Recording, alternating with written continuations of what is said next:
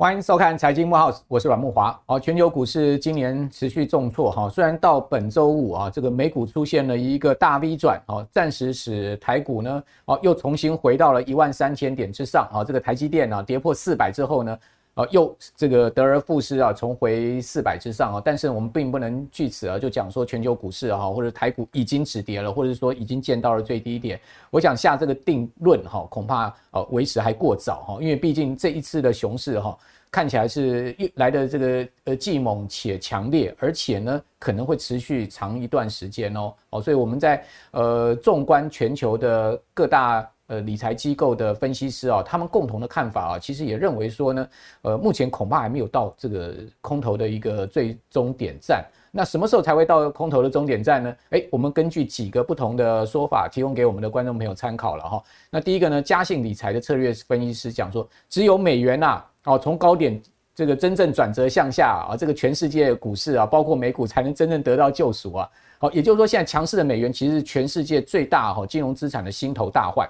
好，另外呢，这个贝雅的策略师啊，他更是啊这个大胆的预言说，只有美国房市崩跌啊，这个呃股市呢呃才能真正的止稳哈，金融市场才能止稳，因为联准会才会吓到，只有美国房市股市跌，联准会还不太 care 哈，真正的是重击是房市哈，因为呃这个房市呢相当大的一个量体，一旦崩溃那不得了哈，包括台湾也是一样哦，但是我们可以看到现在美国人真的买房啊止步了。哦，我们可以看到，呃，根据这个房地美的资料哈，这个大的房贷公司啊，你可以看到它今年年初啊，这个三十年期的 fix 啊，就是固定的这个抵押贷款利率啊，哦，它从三趴一路上升到这个六点八八哈，最新的数字。好，那虽然说呢，呃，稍微我们这个板上的这个数字稍微较前一周稍微有下修一点，但是各位可以看到它是上升非常剧烈哈，那接近七趴这个利息，而且是一个 fix 啊，固定的三十年期的房贷，你想想看。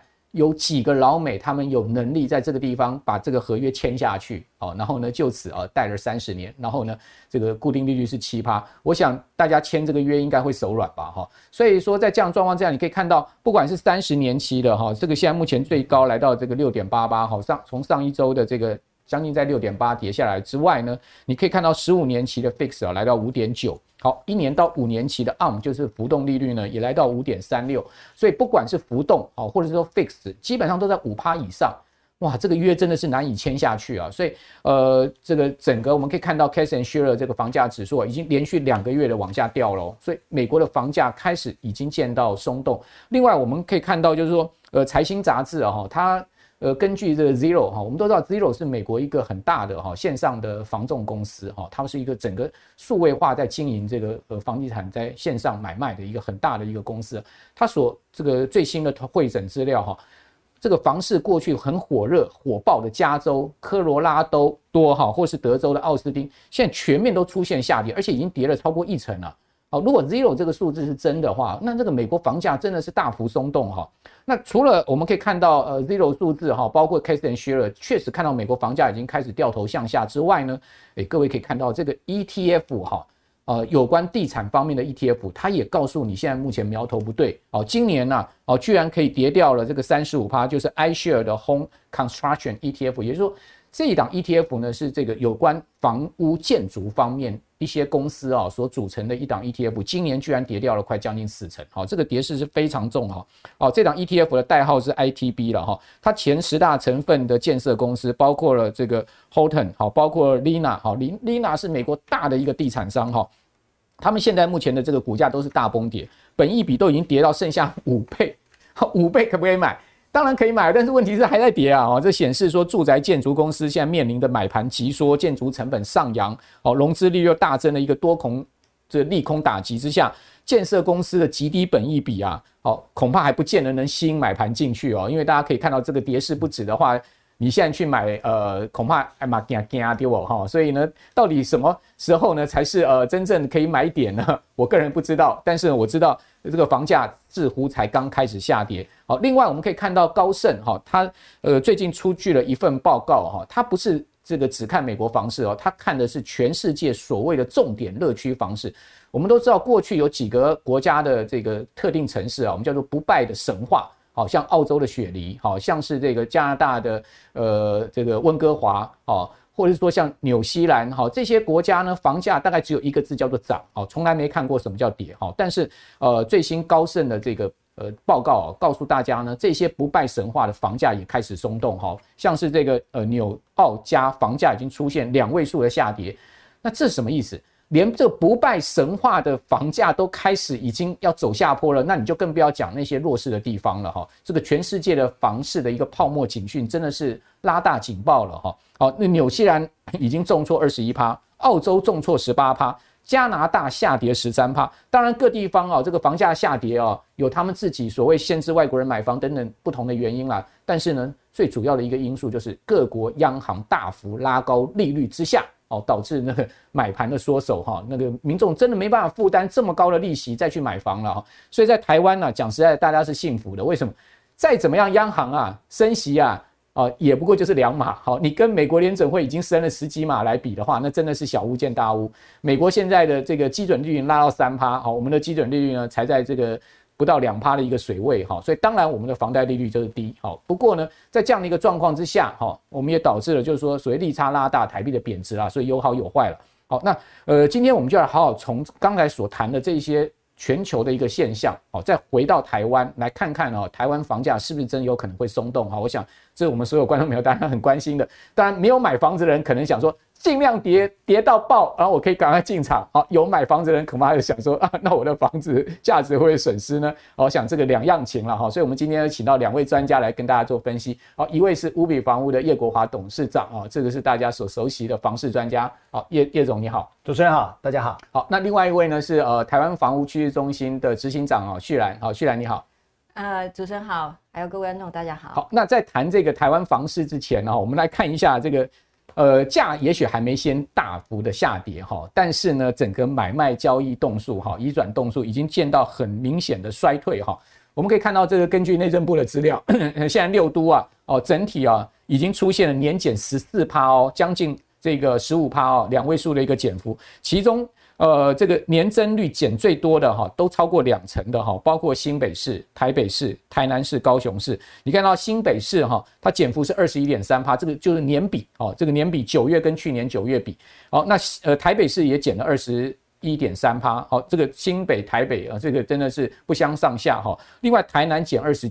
点九趴，好，高雄减了更多，二十四点九趴，所以六都呢，唯一还年比增长增长了只有台中二点二趴，其他的台桃园也小减二点四趴，所以平均下来的话，大概是减了这个十四点二趴哦。前三季的买卖移转动数非常低哦，只有不到十九万栋哈，哇，这个数字其实是有危机的哈，因为已经三季过去了哈，如果说呢这个数字还是持续低迷到年底的话，那真的有可能会。这个创纪录了哈，这个年增率呢是负的一点四哈，所以我觉得这个从买卖移转动数的部分哈，我们就要先来请教呃这个叶叶总了哈，就是说这个买气怎么那么弱哦？因为我们讲说买卖移转动数，它还不只是这个所谓真正实际买卖的成交的情况，它还包括了预售屋，它还包括了所谓的呃这个呃呃这个所谓继承这些全部。如果你把预售屋这一块扣掉的话，恐怕这个情况实际买卖的这个中古屋或者是新古屋可能更严重哎。对这个这一次这个呃我们的成交量的一个下跌啊，跟它其实不是最近才发生的。事实上，在政府在呃打炒房啊，打炒房这件事情的时候，在五六月的时候开始。事实上，所有统计数据，如果我们从新一房屋的这个呃成交的绩效来看的话，它从五月份就开始掉下来了，嗯，一路掉到现在没有停过。我们当初这个搭炒房、炒热房这件事情，它一开始就把市场上的投资客全部打出。那各位要知道。我们这个投资客买盘在市场最多的时候，超过三十五趴是投资客。嗯，那这些人全部出场之后，当然对市场的量会有下跌的一个非常大的一个影响。对，接下来呢，又发生了什么事情？发生了这个房地合一二点零。嗯，七月份开始实施，这个部分让很多投资客原来预计可以产生的收入，立刻拉长了时间，把税也拉高了啊。这个你去看政府的税收，从房地合一税二点零增加了多少的税金？几十亿的税金，你就可以发现它的一个力量啊。然后第三个就是。再来就八月嘛，嗯，八月不是大家都在观察的佩洛西到底怎么飞的哈，飞个 L 型这样上来哈，哎，我是全程在看哦，因为那个跟美国的股市是联动的哦，啊，全程在看，你会发现说，哎，这那个中共隔天就导弹的，对不对？导完弹以后，你看市场都掉掉。如果哈，像我哈，我自己上去看我们所有的实价成交的这个实价登录的资料，我告诉你，实际上不止二十趴哦，哎，很多地方的跌幅，那一个月一个月下来，跌幅超过四十趴、五十趴。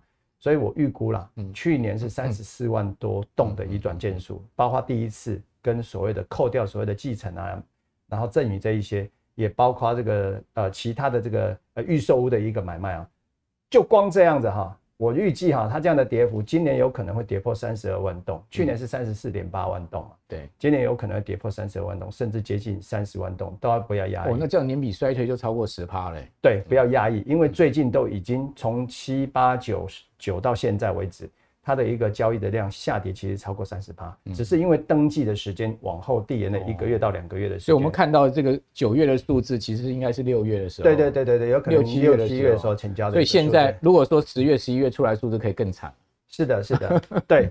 所以，但是我觉得哈，经过这么多年哈，这个房市的一个涨幅之后，其实事实上台北市是呃，台湾是两样情呐。双北在过去的从二零一四年到二零。这个二一年就到今年为止，其实房价没有什么太大波动。对，你会发现说，哎，你去去听听这个什么央北，央北多少钱？哎，大概七十万左右。嗯，今年如果没有打炒房啊，今年台南你就会听到一平七十万。所以当你发现说，哦，当过去这五六年哈，呃，桃园啦、台中、新竹啦、台南、高雄的房价节节涨高的时候，你会发现双北都没有动。这一波下来之后，其实刚刚讲的双北以南的县市，它的一个修正的幅度。跟修正的时间会蛮长的，嗯，好，那双北反而是一个经过六年嘛，反而是比较不受惊吓的啊。但是呢，有一件事情哦，就是，呃，因为这个讯息，就是说，像今天是阴天嘛，那阴天就全台湾都阴天的嘛，所以其实双北的这个卖方也会觉得说啊，市场不好，要不然就放松一点，放软一点。所以我倒是觉得，对双北的买方来讲啊，也反而是接下来的时间会是一个比较好进场的时间，因为它经过六年的修正。它的价钱已经维持了，那供给量没有大增，那自住需求的话，可以在这里面啊，趁卖方的意志稍微比较薄弱的时候，可以进场看啊，去挑啊，用力意应该可以找到一些不错的房。好，所以这个叶总反而是提供一个呃反面思考了，就是说你想买房子的人，其实现在目前是一个好机会了哈，或者是未来一段时间是一个好机会，尤其是在双北的地方哈。为什么呢？因为双北其实没有像这个呃我们讲说过去两年蛋白区涨这么凶嘛哈，台南、高雄这样子这样子的一个猛涨，而它价格其实是趋稳哈。那而且呢，相对而言呢，如果这一波哈这个。呃，心态高涨的这个房东啊，这个心态开始放软的话，哎，那倒是有一个溢价空间出来。那过去大概都是不二价，你就没办法议了哈。现在，呃，这个房东看到这个景气不好或者怎么样的，他可以放松一点房价的话，你倒是有一个进场的机会哈。好，不过呢，刚刚叶总也提出一个警讯哦，今年有可能。全年的买卖移转栋数呢，会掉到三十万栋哈。去年三十四万栋的话，这样子年比衰退是十帕。哦，这个也使得我们有一个警惕是什么？因为我们可以看到过去台湾房市向来有一个所谓价量关系了哈，也就是说呢，一旦这个成交量掉下来的话，基本上价格。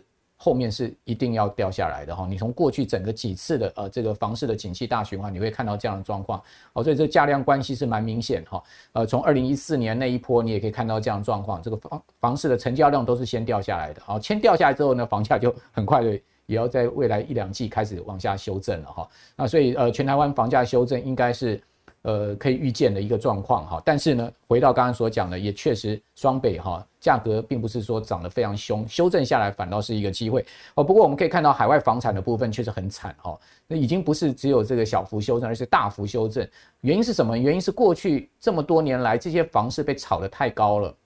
哦，被这些投资客啦，或者是说呃外国买家哈，像加拿大，最主要是中国大陆的买家哈，炒得太高了。你可以看到加拿大这一次雷厉风行的五次升息啊，它这个升息其实不晚于美国，而且呢这个幅度也不小于美国。它的这个五次升息，各位看到它房价半年已经崩跌二十二趴哈，你可以看到它全国平均房价哈，从八十一万多加币哈一路跌下来，跌到六十。三万加币哈，这个跌幅是非常明显，而且呢，哦，整个下来的一个幅度啊是非常大哈。那呃，加拿大这个房市这样下跌，是不是呃，台湾房市也会步加拿大的后尘呢？哦，这个地地方要请教旭然，就是说台湾房市呃会不会也是跟着这样子跌了两层啊？如果真的是跌两层的话，不得了哈，很多这个房东可能要跳脚哈。那另外呢，就是说央行升息升到什么阶段哈？你你觉得民众才会真正感受到这个压力呢？嗯，呃，我觉得像刚刚您提到的，不管美国或加拿大哦，他们的升息的状况非常的剧烈哦，五次升了十二码哦，那当然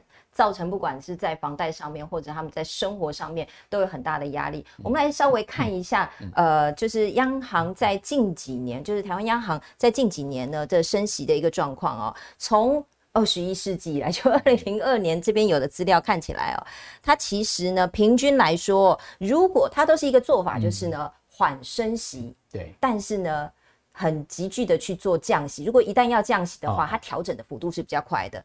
可以看到说，诶，它升息最多的这一年是二零零七年，当年呢升息了四次，调整了二点五码，这是所有在近二十年升息以来呢。调整最多的，所以我们用这样的历史背景去观察说，那今年还有没有可能升息呢？因为以以今年目前来说，已经升了三次了嘛，对不对？三次，那三次两码，看起来呢非常接近。呃，在二零零七年这样子的幅度，所以有可能呃十二月的时候还会再升哦，极有可能要升，可能我们也期待了哈，缓升嘛哈，升个零点五，意思意思啦。那如果要升到三码，可能大家就开始会觉得说哇不舒服了。所以在这一次，其实是在这几年来哦做调升的一个呃比较明显的一个时间点哦。我们再看到以现在的一个利率来看哦，嗯，我们现在是呃。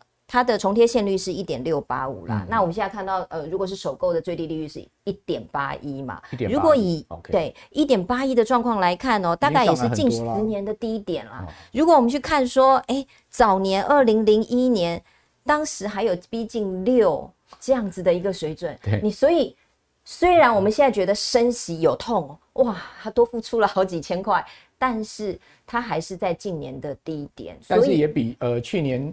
的同期上来了零点五个百分点，对，所以为什么大家有感？因为大家是如果在最近来做比较，当然是很明确有感的。何况你可能要少少买一支 iPhone，有没有？让他讲说，如果以今年要买 i 十四来讲啊，你可能这个 i 十四买不到了，要怪不得 i 十四卖不好。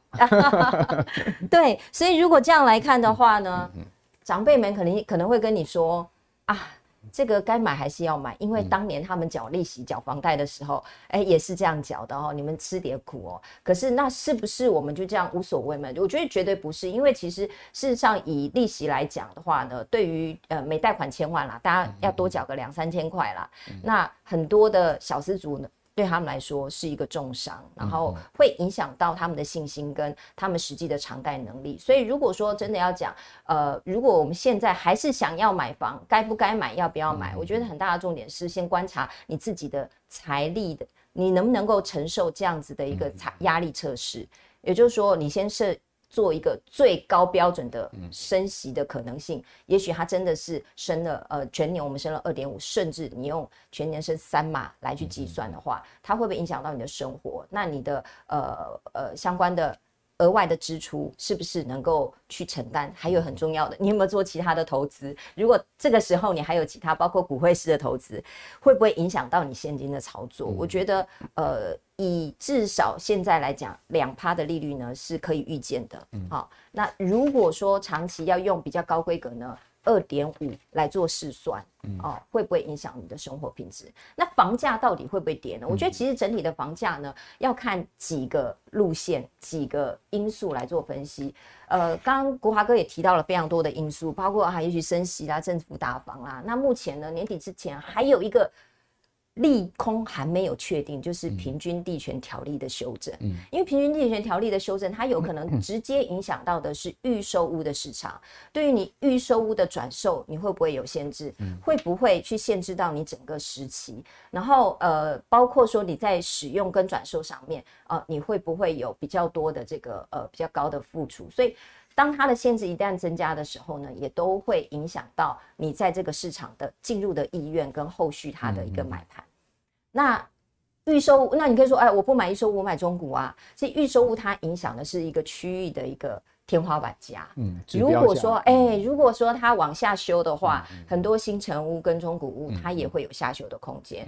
可能大家会去观察说，哎、欸，现在好像哈、喔、风声有一点松动了哈，房价有点松动。我觉得暂时看起来它都还算是一个个案性的表现，因为它我们刚刚讲说利息还是在近年的相对低点，能不能承受？可以承受，痛不痛？很痛。但既然在可以承受的范围之内呢，嗯、一般的屋主他还不会抛售、嗯，赔售、急售，他卖一样想卖，但他不一定要急着卖，所以这是一般屋主的一个心态。嗯、但确实他在因为现在假设他有急卖，譬如说他的台积电赔了。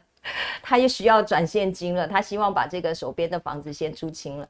那这个时候，他可能因为个人性的财务的因素，他可能会有让价的空间，所以还是一个很适合去看房买房的时间点。嗯好，那那刚刚现在也有提醒大家，就是说，呃，我们可能到年底啊，要把我们的房贷利率拉高到两趴来试算了哈，因为现在毕竟这个房贷利率已经来到了一点八左右嘛哈。如果呃年底就十二月哈，央行的第四季的理监事会议呢决定再升息，我个人觉得央行升息应该是半码了哈，这个维持第三季的这样的一个幅度的话，好，那也就是说呢，再升零点二五个百分点，那这样一加上去啊，的确我们的这个年底的房贷利率会来到两趴。那终极的利率大概多少呢？刚刚也透露出来，可能是二点五哈。用这样子一个呃利率去试算你的房贷，你的承承受能力够不够？哈，就把你自己的现金流先算一下。我觉得是我们观众朋友，如果你现在呃已经感受到房贷压力的人，应该要去做的功课了哈。那至于说房价会不会大跌，那就是另外一回事了哈。那跌到底是怎么跌？跌幅多少？哈，这个恐怕也不是现在就能说得准哈。尤其是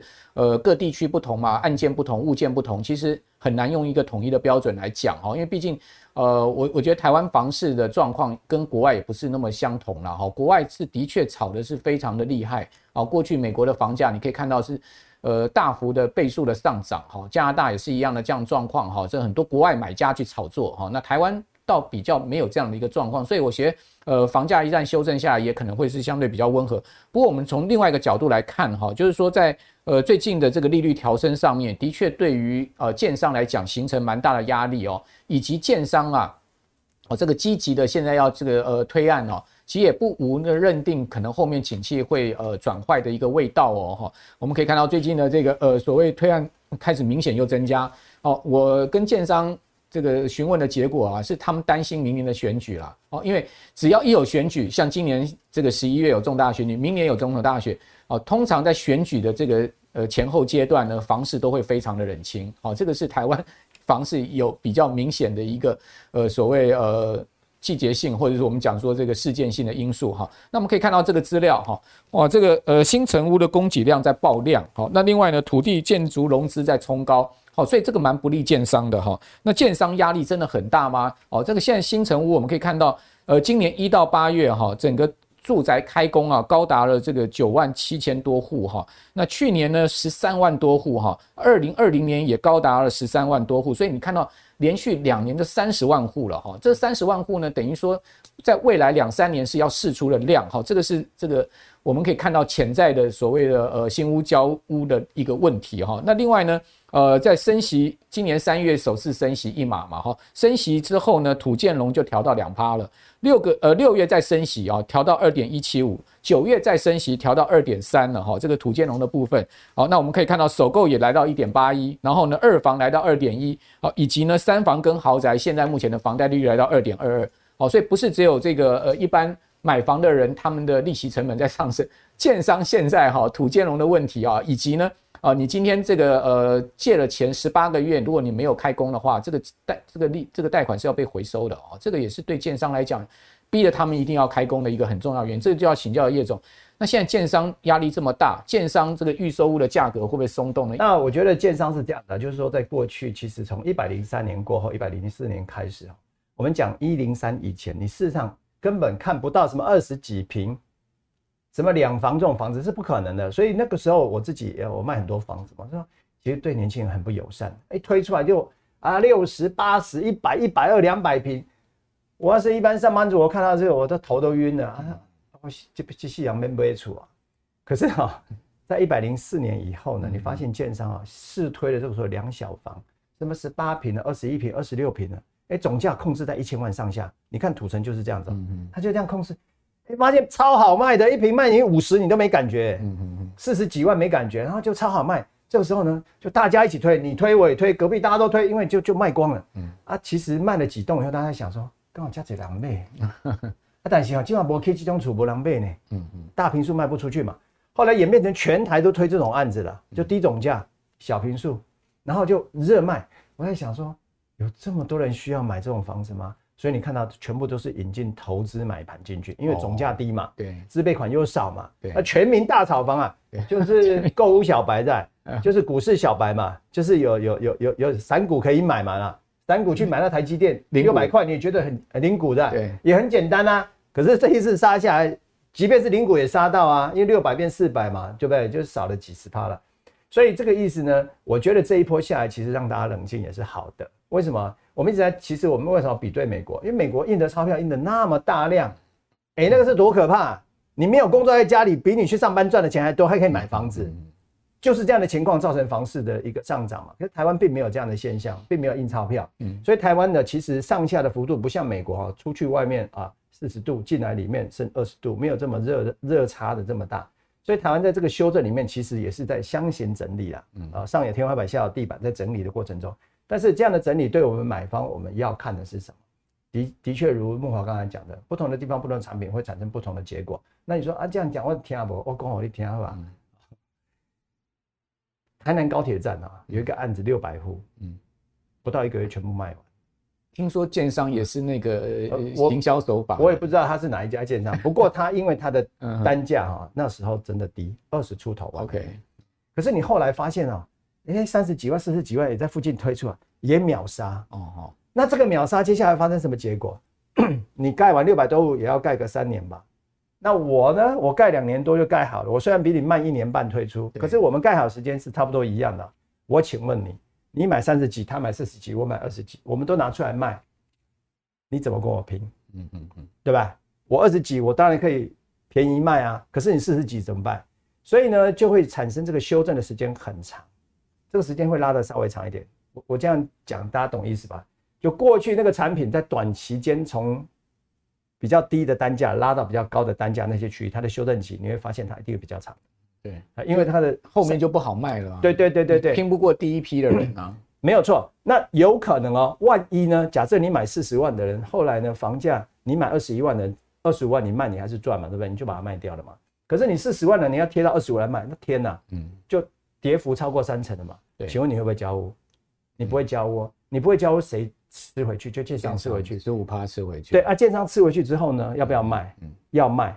所以这个事情就回到刚刚讲的九十年为什么是六趴的市场？嗯，九十年到盖卖的房子到九十二年交屋的时候，四十万、二十八万交不出去，嗯嗯，交不出去的时候，你建商要交的时候，我呢，我是买方投资客，我就二十八万就卖了。嗯嗯，那你建商的房子退回去，他也卖不掉。然后我呢，二十八我就把它卖掉，那这样子呢，上上下来那个整理的时间会多久？就会两三年的时间。那我的意思啊，我要看这种戏，我们要看的是什么？二十八万买到不超高兴？当初四十万没买，不是超超欢喜的哦？人家炒到四十万的时候还好我没去买，啊，现在跌回二十八万，房子又盖好又看得到，我去买就捡到了。所以其实买房子是这样，是因为个人所需嘛。自住你就个人所需，依照你想要买的地方，你想要买的地点，去找到适合的案子，看到适合的价钱。我跟你讲，千金难买哈，不是早知道就等到这个 timing 了。嗯嗯以自助型的客户来讲，过去这么多的投资客哈，把市场给搞乱了，把市场给堆高了，对你是非常不友善的。可是接下来呢，这个部分呢，对自助客来讲，我觉得就是啊，仔细仔细看啊，用力挑啊，用力议这样子。好。呃，这个就是呃买房的一些 paper 了哈，就是说其实买房子我们还是要一些耐心哈。如果说房价正在热头啊，这个不管建商或是屋主心态高涨的时候呢，其实你有时候忍一下哈，忍个一两年，好，这个机会你就等来了哈。那我们看到确实这个最近机会是等来了，为什么呢？我们根据啊这个呃有公信力的台南市不动产估价师公会他们所统计出来的资料哈，诶的确啊这个呃以北部地区来讲。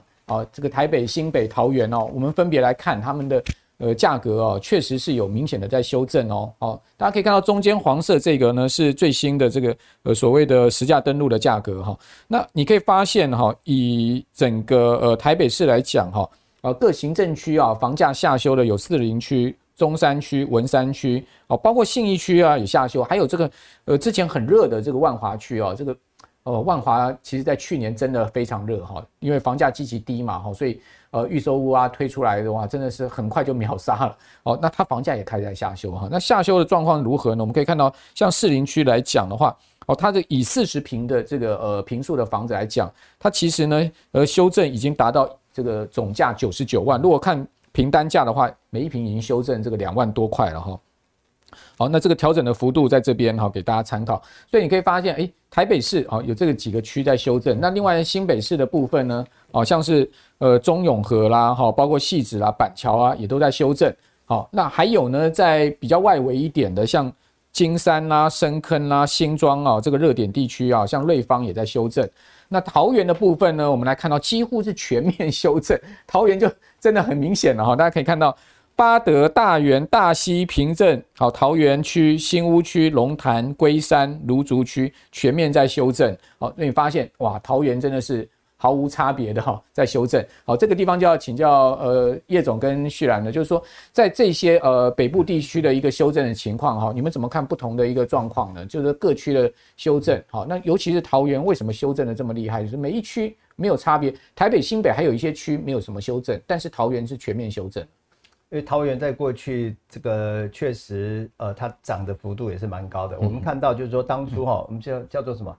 呃，淡水、青浦跟哪里三峡吧，是吧？嗯，当初就说，哎、欸，这边的话是房市的重灾区，林三淡，林三淡啊，对不对？房市的重灾区，那你就想一下，那是林三淡了，可是青浦也跌啊。嗯嗯。可是你现在发现说，林口跟青浦是先涨的，但淡水没有涨起来，所以其实因为桃园它有很多的议题啊，啊，除了国民以外，它有非常多的议题，所以它涨的速度真的是蛮快的，拉回的速度非常快。那所以呃，一定会有不一样。那但是刚刚谈到这一些呃所谓的房市修正的这个价格的部分，我我现在跟各位报告一下，其实市场的业者也在营造一种氛围啦，啊，尤其是房仲业啦，啊，在营造一种氛业氛围。我我也是房仲业嘛，可是对于哈有十个店的跟一百个店，有五百个店、一千个店的房仲业是不一样的。全面市场不好，它全面店的业绩都不好。对，为什么？因为屋主都不降价，他们店都没有业绩哦，嗯嗯、所以他们呢就用各种方式啊、呃，有些会用什么插房网，有些用什么东西，反正就不断放出这个什么，这里又叠价，那里又破盘价，那里又干嘛？其实就是要释放一种讯息哦。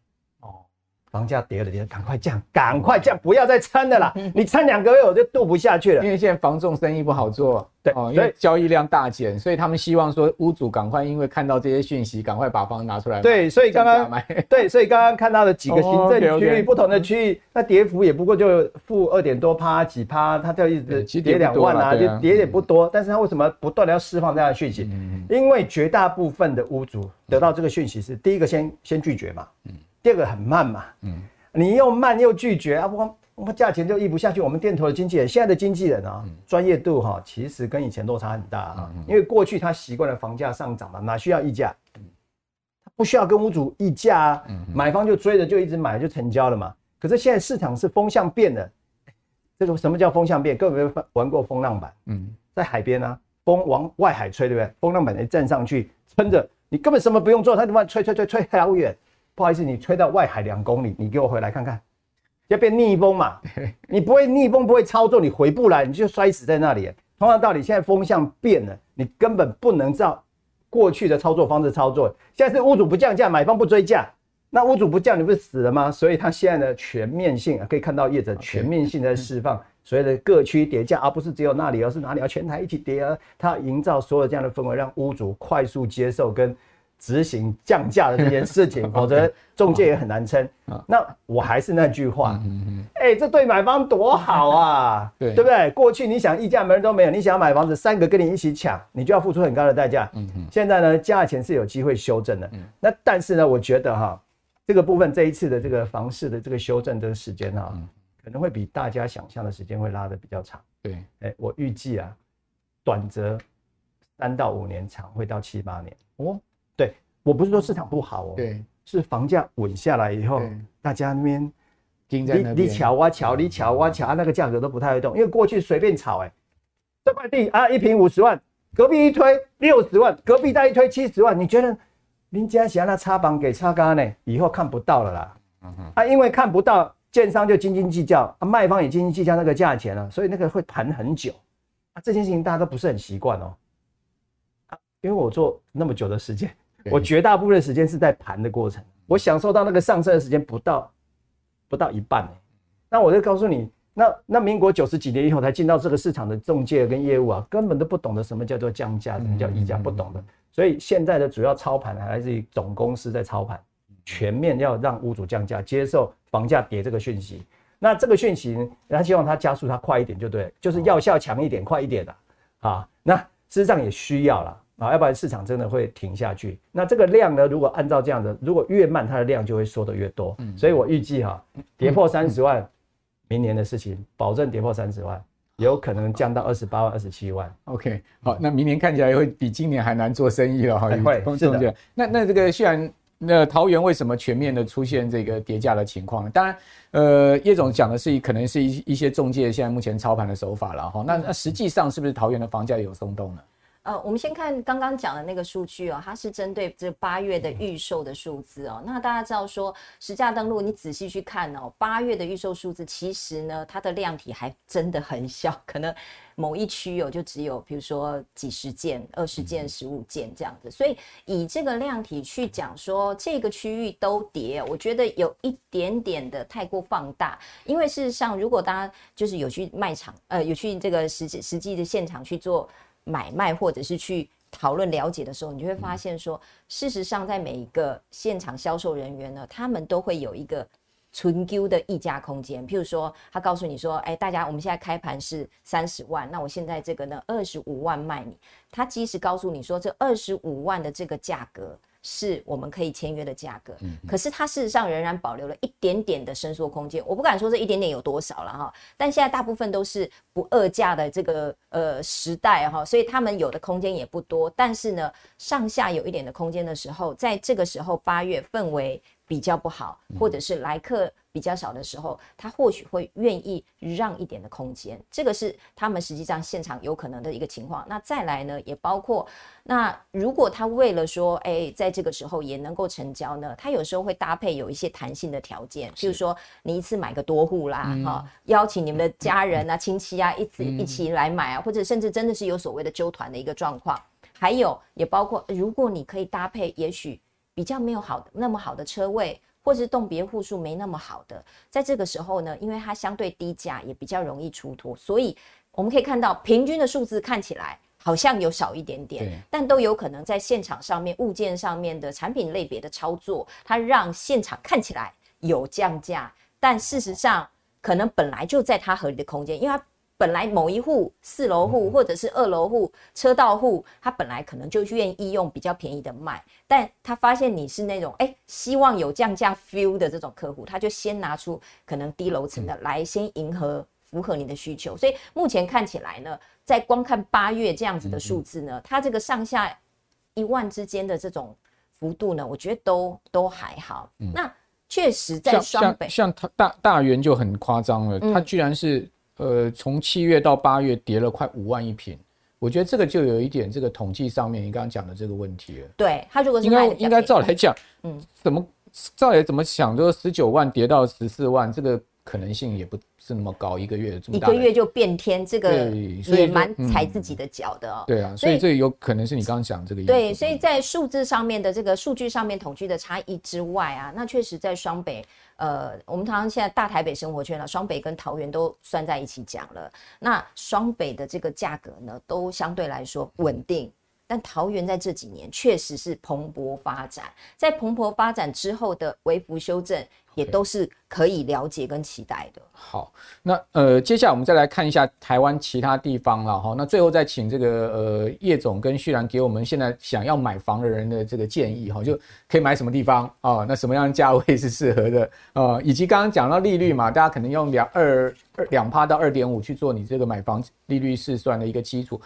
当然还是要评估一下自己的这个荷包哈，这个赚钱能力啊，是不是足够哈去负担这个二十年到三十年的房贷？好，比如说我们可以看到像台中哦，台中呢像下跌的有包括大里、太平、北区跟西区，好，那以及呢呃在南屯啦哈，包括南区乌日区呃雾栖、潭子、龙潭、好丰原都有下跌的状况，台南就相对少一点。好，刚刚讲到的这个高铁区还是在上涨哈。呃，刚刚看到台南在下跌的，像是中西区、好安南、嘉里。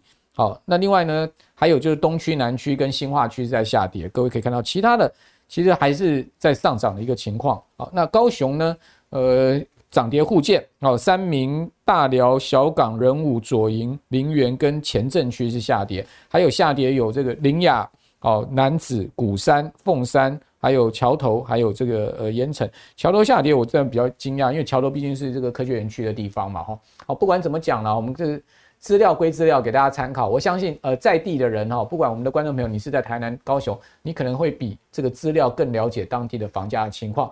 那最后呢，再请教呃两位了哈，就是说现阶段啊，或者未来半年、一年想要买房子的人。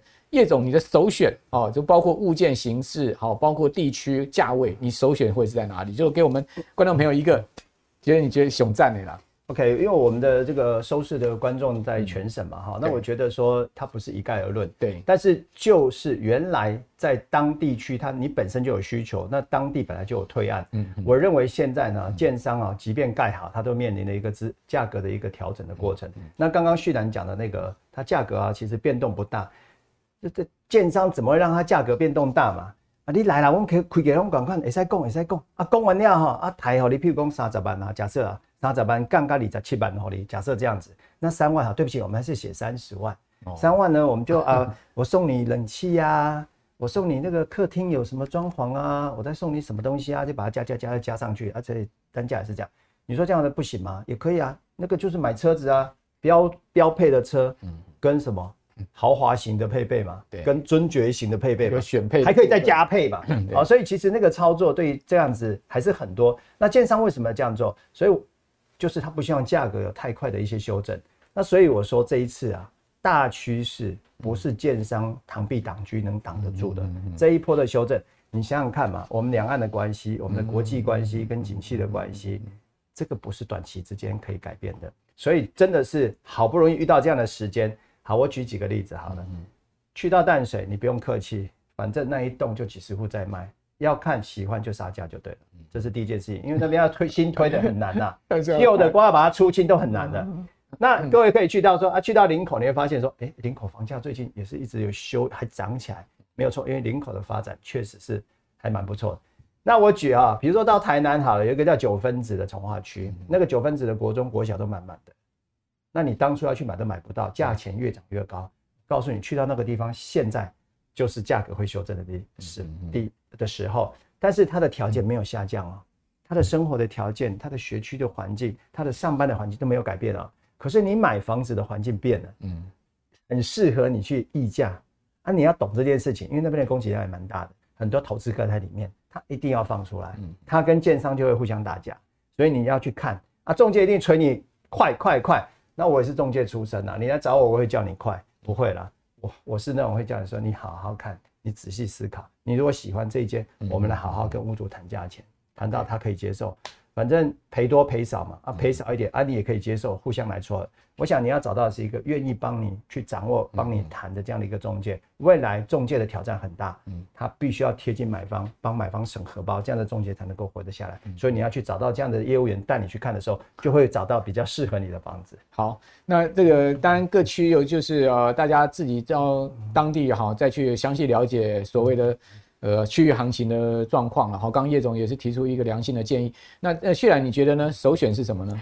我觉得下半年的这个买气哦，会有三个趋势。一个呢，就是很多人他会舍舍预售旧中股，为什么？因为预售呢现在众矢之的嘛，大家就优优先看。哎，你卖贵了，卖便宜了，卖太多快，卖卖太快了，大家都会去看你，去检视你。所以呢，呃，它的这个。变化跟因素太大，再加上其实大家都知道这几年因为原物料涨价，装潢各方面的成本都涨价了。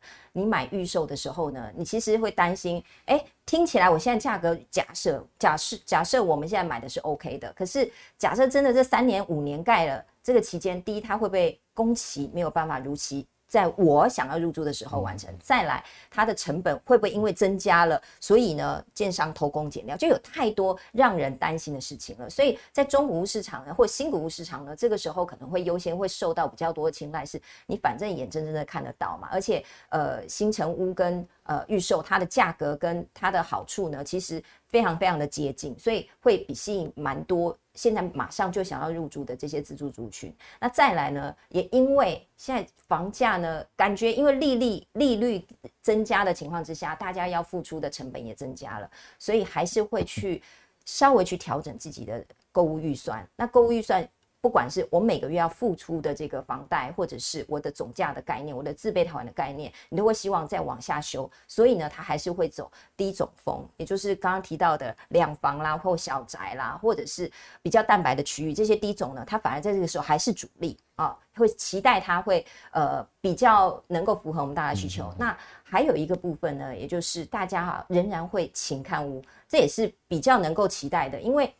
你会期待别人跌，你还是很会勤看屋，可是你会缓出价，出价都会比较保守，就是用力杀啦，不用说跟着追价，因为呢。一方面，在整体的大环境啊，还有政策啊，还有呃，在市场的氛围啊，都有助于买方去议价。所以在这样的情况之下呢，大家看屋还是很频繁，但出价呢是保守，这也会连带到造成一个结果是，可能不一定会快速成交，也也就是反映出今年下半年它的成交量可能还会下修。那下修回过头来，仍然是有助于我们去议价的。所以呃，它也是会符合大家在这个时候的一个心理期待了。嗯。好，那不管怎么讲了哈，这个有买房换屋需求的朋友啊，这个未来半年、一年啊，甚至呃，可能刚叶总也有讲哦，这个可能这次的修正哦，大家心态要拉长一点哦，四五年都有可能哦。那这个其实呃，中介的日子不好过的话，换言之呢，就是买方的这个机会就来了啊，因为呢，呃，买方呢就可以精挑细选了嘛，同时呢，这个呃可以好好的议价哦，这个就不会说只是被。房中房东定的打哈，你就溢价的空间拉大，那这个其实是大家购购物的福音了。所以我刚刚讲说，呃，不管是呃这个有换屋需求的或者首购需求的人，其实呢，基本上现现在开始啊，是一个其实大家可以睁亮眼睛的时候了。哦，所以我们今天这一集啊，提供的是正面的思考啊，给我们所有的观众朋友去呃想象你未来的一个生活的空间区域，好，再去做一些功课。那今天非常谢谢叶总啊，也谢谢旭来。好，那。观众朋友，如果您喜欢我们财经慕 House 的话，请记得哦哦，一定要在六日早上的时候这个准时收看我们的节目哦。同时呢，也把我们的节目介绍给你更多的好朋友哦。自从我们节目播出以来，到现在已经差不多有八十集了哈。我们这八十集啊，我们的观看跟点阅人数啊，从一开始的大概是一万左右哈，现在每一集我们都已经成长到这个六七万哈。那相信我们未来呢，我们的点阅会持续的上升哦，突破十万，更是甚至更高的哈。这个跟房市的走势有点不太一样哈。我们趋势是向上的。